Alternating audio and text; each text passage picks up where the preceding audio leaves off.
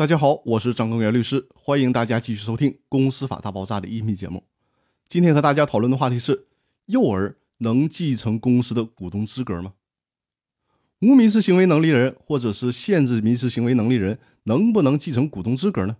其实，关于无民事行为能力或者是限制行为能力的人能不能担任股东的问题，我在《公司法大爆炸》音频的第一季就和大家讨论过。关于这个问题。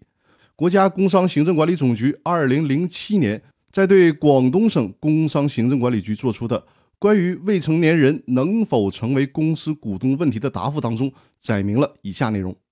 经请示全国人大常委会法制工作委员会同意，现答复如下。公司法对未成年人能否成为公司股东没有作出限制性规定，因此未成年人可以成为公司股东。其股东权利可以由法定代理人代为行使，那这个问题就已经非常明确了。我们从这个法律文件里面就可以得出一个肯定的结论：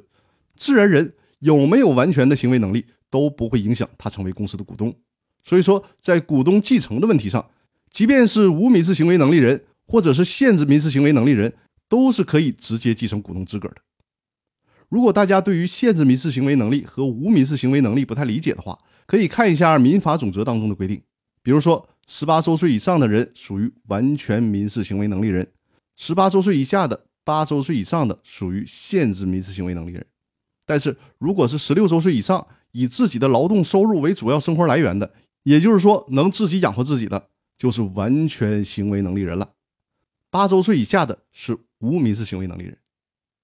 那好，我们又学会了一个知识点。那这一周的分享就到这里了，祝大家周末愉快，我们下周继续，谢谢大家。